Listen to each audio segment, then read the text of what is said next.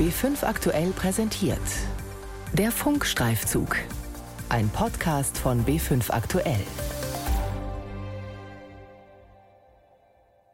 Jeder kennt das. Abends keine Lust zu kochen, vielleicht mal Essen bestellen. Am liebsten übers Smartphone per App. Ich bin auch so drauf. Manchmal. Wer Essen bestellt, stößt schnell auf den Marktführer in Deutschland, Lieferando.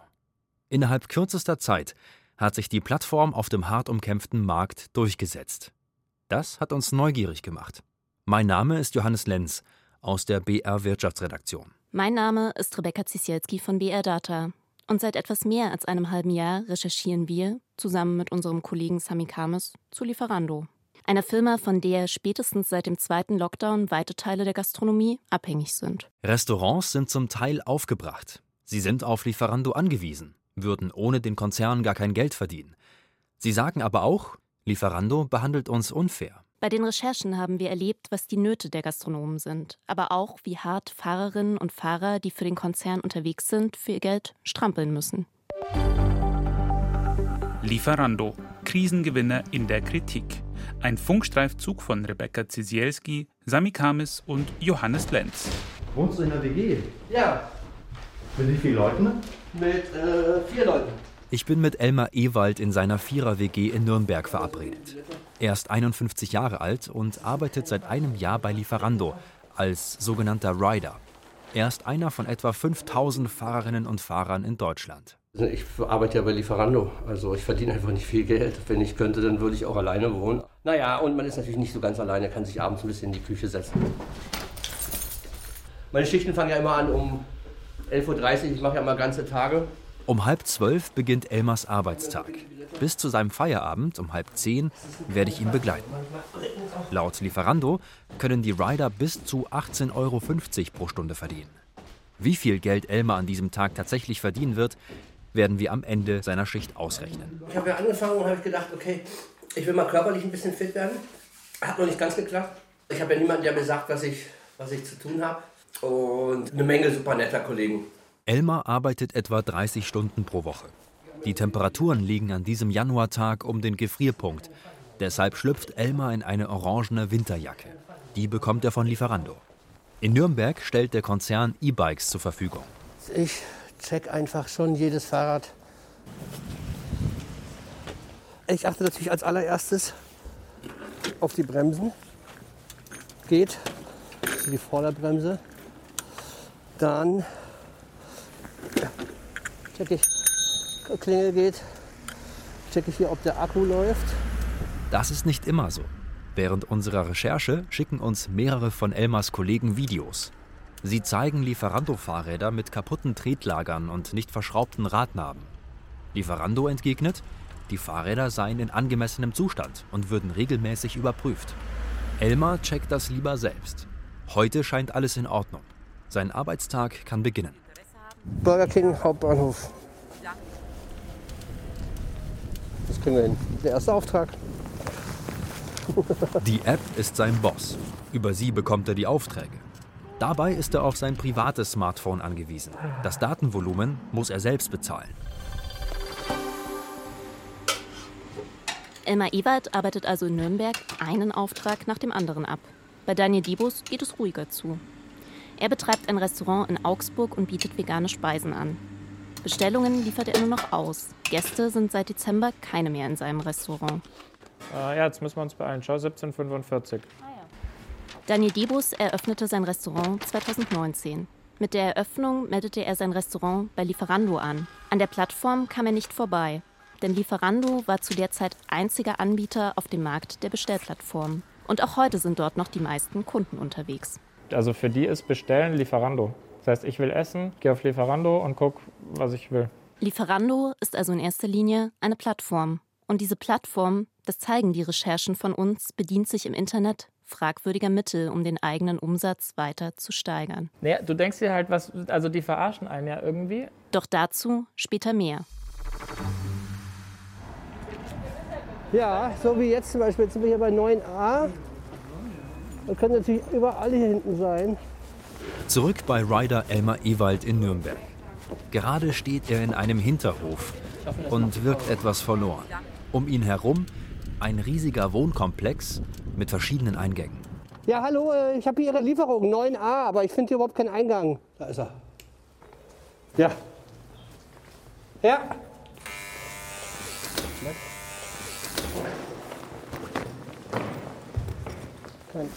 Also ich drücke quasi auf ausgeliefert und dann ist das sofort das neue, der neue Order.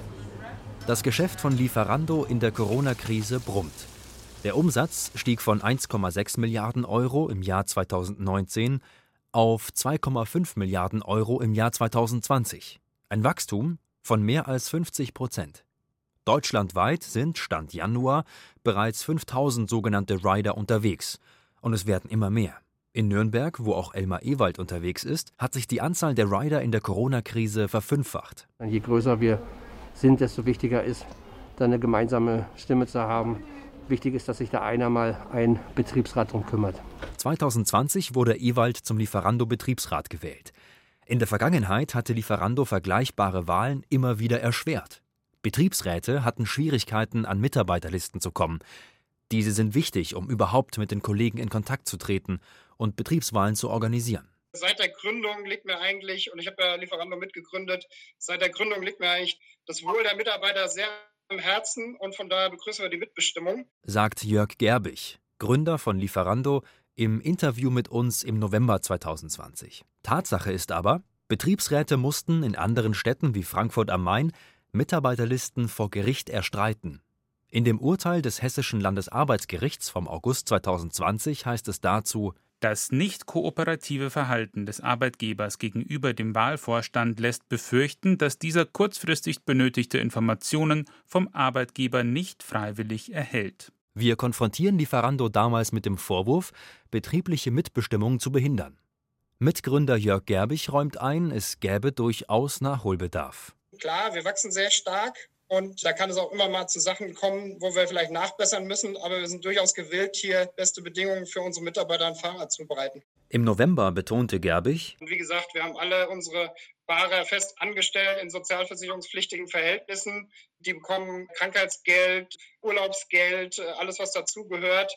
Wir zahlen in den einzelnen Städten je nachdem rund 10,50 Euro Basislohn. Dazu kommt nochmal ein Bonus je ausgelieferter Fahrt. Arbeitsverträge, die uns kurz nach dem Interview zugespielt wurden, die aktuellsten aus dem November 2020, zeigen, Lieferando zahlte in diesen Fällen nur zwischen 9,50 Euro und 10 Euro Stundenbasislohn, den gesetzlichen Mindestlohn oder knapp darüber.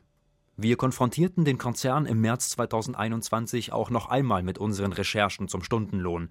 Auf Nachfrage heißt es, der Stundenbasislohn sowie der Stundenlohn können variieren, zum Beispiel regional, je nach Lebenshaltungskosten, Vertragsstand und Nachfrage der Konsumenten.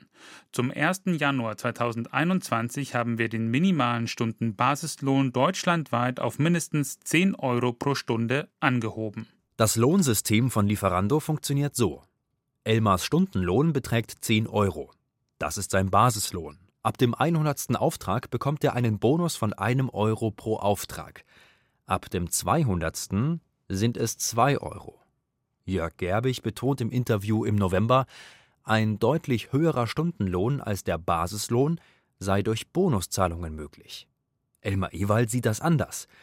Genügend Fahrten für die Boni hat er meist erst gegen Ende des Monats beisammen. Dann, am Monatsanfang, wird er wieder auf Null gesetzt und erhält erneut seinen Basislohn. Hast du gesehen schon die erste Lieferung, Alex? In Augsburg im veganen Restaurant von Daniel Debus gehen die allermeisten Aufträge online ein. Stoßen Kunden im Internet zuerst auf Lieferando und ordern dort, muss er Provision bezahlen. Damit die Kunden bei Lieferando landen, setzt der Konzern unfaire Mittel ein, beklagt Debus. Also ich habe halt eine eigene Website und möchte auch eine eigene Website haben. Und der Gast kann bei uns auf der Seite direkt bestellen, dann hat Lieferando da auch nichts damit zu tun. Neben seiner eigenen Restaurant-Webseite gibt es im Netz eine weitere.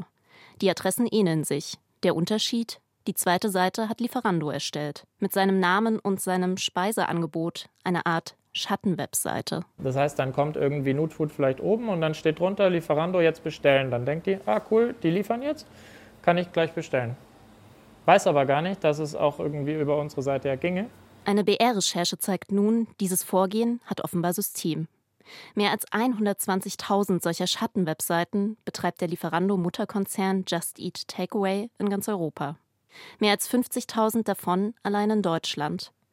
Bestellungen über solche Schattenwebseiten werden nicht, wie Kundinnen oder Kunden auf den ersten Blick vermuten könnten, direkt über die Restaurants abgewickelt, sondern über Lieferando.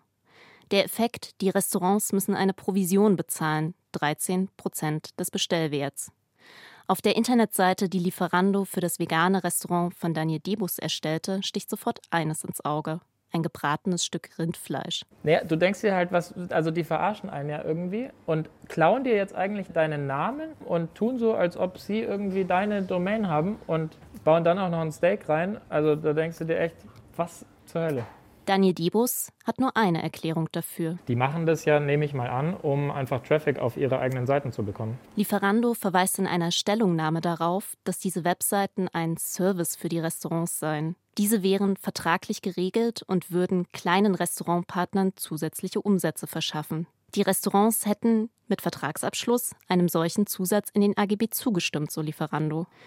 Debus fühlt sich hintergangen. Er sei nicht auf diesen Service hingewiesen worden.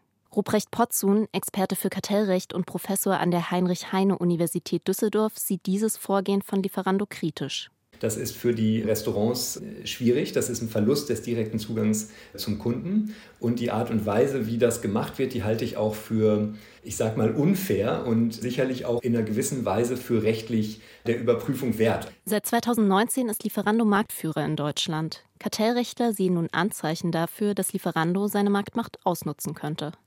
Das Unternehmen versuche, die Vertriebskanäle der Restaurants aus dem Markt zu drängen, sagt Potzun. Daniel Dibus will in Zukunft unabhängiger werden von Lieferando. Ja, unser Ziel ist klar, also wir werden noch mehr Fahrer ausbauen und äh, die Leute alle zu unserem System locken, dass wir letztendlich von Lieferando gar nicht mehr abhängig irgendwie sind. An diesem Tag kam ein Drittel der Bestellungen über Lieferando, der Rest über die eigene Seite. Er findet ein erster Schritt weg von Lieferando. In Nürnberg hat Elmar nach zehn Stunden seine Schicht für Lieferando beendet. Sein Fazit? Durchfroren, müde und relativ wenig Erfolg. Wir machen Kassensturz. Elmar zeigt mir seine App. Sie hat alles aufgezeichnet. Und guck mal, aber viel ist da nicht mehr rumgekommen. 14 Aufträge, 36 Kilometer gefahren, 0 Euro Bonus. 2,65 Euro Trinkgeld. Lieferando-Gründer Jörg Gerbig betonte im November im Interview daraufhin, dass ein Stundenlohn bis zu 18,50 Euro möglich wäre. Wir sprachen darüber mit zahlreichen Riders. Keiner erreichte diesen Stundenlohn. Schau mal hier meine prall gefüllte Hand. Das sind hier nochmal 2, 4, 5, sag das sind nochmal 8 Euro. Das heißt, ich habe sehr exakt 11 Euro pro Stunde heute bekommen. Mhm. Dafür, dass man den ganzen Tag auf Achse ist, ist schon reichlich wenig. Elmar Ewald wurde mittlerweile in den deutschlandweiten Gesamtbetriebsrat gewählt. Er will sich für einen höheren Basislohn stark machen und hofft, dass irgendwann auch seine Kolleginnen und Kollegen vom Lieferando-Boom profitieren. Lieferando, Krisengewinner in der Kritik. Ein Funkstreifzug von Rebecca Zisielski, Sami Kamis und Johannes Lenz. Redaktion Robert Schöffel, Veronika Wagner, Verena Nierle und Carola Brandt.